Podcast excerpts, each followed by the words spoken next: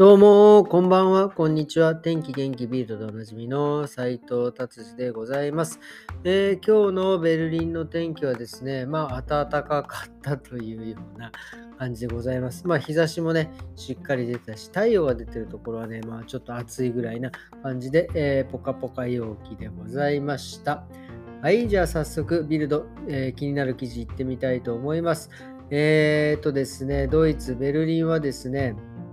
7月7日から夏休みに入りまして、えー、空港はどんどんどんどん混雑していってですね、もうなんかあのホラーのような状態になっているというふうに書いてありますね。えー、要するにですね、まああの2000、まあこないつも言ってますが、2022年以降ですね、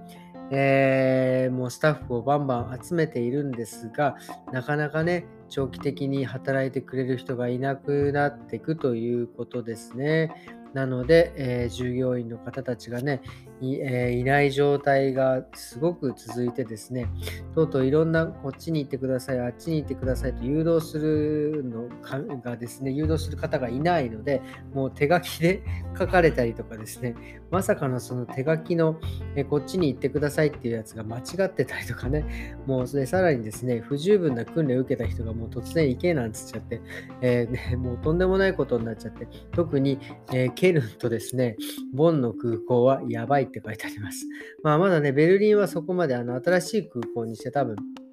結構広々としてるんでね、その辺は大丈夫なのかなというような、えー、感じですね。大惨事って書いてありますね。これは本当に大変なことになっております。はい、えー、それでですね、次はもうエネルギー問題、えー、でですね、とうとうすごい車出てきちゃいましたね。なんかあの、ソーラーパネルがですけど、レンジローバーって車、あのジープみたいなね、形の車にですね、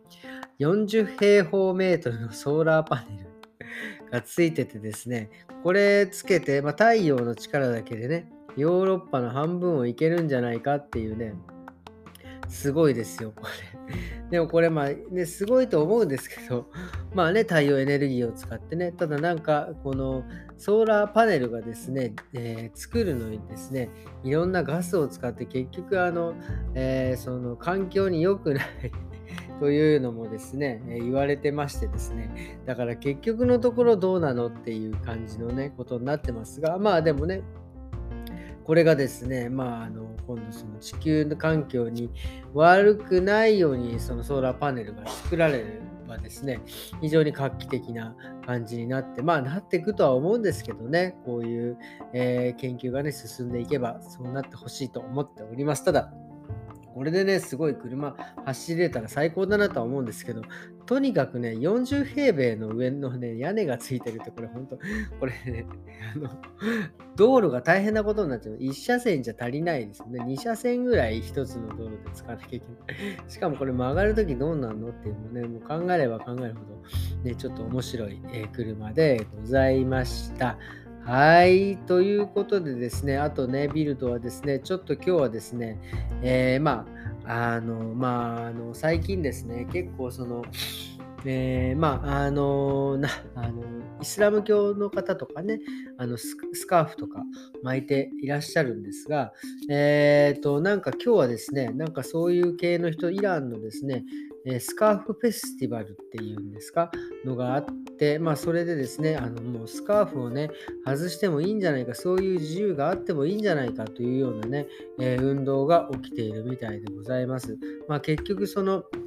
あのまあもう反強制的にね、女性はそのイスラム教の人はこう、えー、スカーフを巻いてですね、さらに、まあ、ひどいところだと、もうその刑務所じゃないけどね、えー、不当にね、逮捕したりとかですね、そういうふうに、えー、特に、まあ、あの、本当ひどいところだとね、あの観光客で、観光でそういうところに、イスラム圏に行ってね、その観光の人たちはそのスカーフ巻かなきゃいけないんだけど、それをね、巻かないよう、巻かないとかしてたらですね、えー、その強制的に逮捕されたとかね、そういうのもあってですね、まあ、あの、今ね、ベルリンでも、そのね、バイレベルリンの、そのなんか、あの、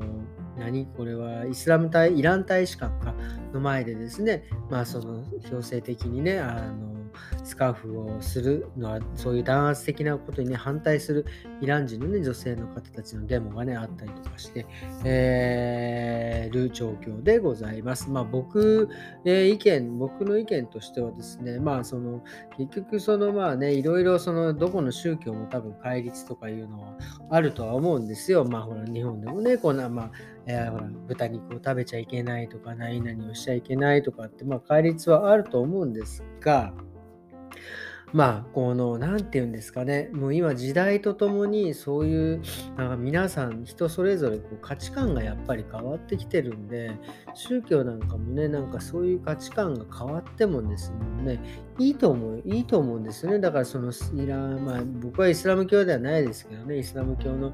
人たちがそうやってそのスカーフをね、外したいというような動きがあるんだったら、スカーフ外してもよくね？みたいな風に、えー、変わっても僕はいいと思う。で、もし、そのまあ、外して、外してその宗教を、えー、を脱退するということになったら、それはそれでいいと思います。それをね、捕まえるとか、逮捕しちゃう、本当目には目を、歯には歯をのね、精神はね、良くないと思いますね。もうそれだったら、もうあの、しっかり外して、そのまあ、脱退するというような感じのでもいいと思うんですよね。ただ、その気持ちはイスラム教に入ってるっていうのでも、僕はね、まあいいと思うんですけどね、僕一回その昔ですね、そのやっぱりイスラム教の方が、女性がですね、入ってきて、カットしてくれって、いや、俺にカットしてもらうの？ってもうその、そもそもなんか女性はその男性にね、そうやって髪触らせるのは、まあ、旦那さんとかそういうね、人以外にさを触らせちゃいけないっていうので、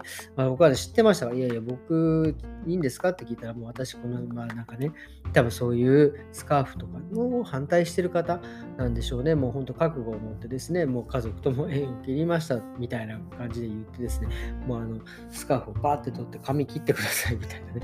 これ、まあまあ俺、あの時はもうプレッシャーでしたけど、まあね、切らさせていただきましたけど、まあね、あの、そういうふうに、僕個人の意見としては、まあ、あのそういったものはね、えー、僕は外してですね、自由にそうやって宗教をもう変わってってくれたらね、法律が変わるようにね、宗教もそういうの、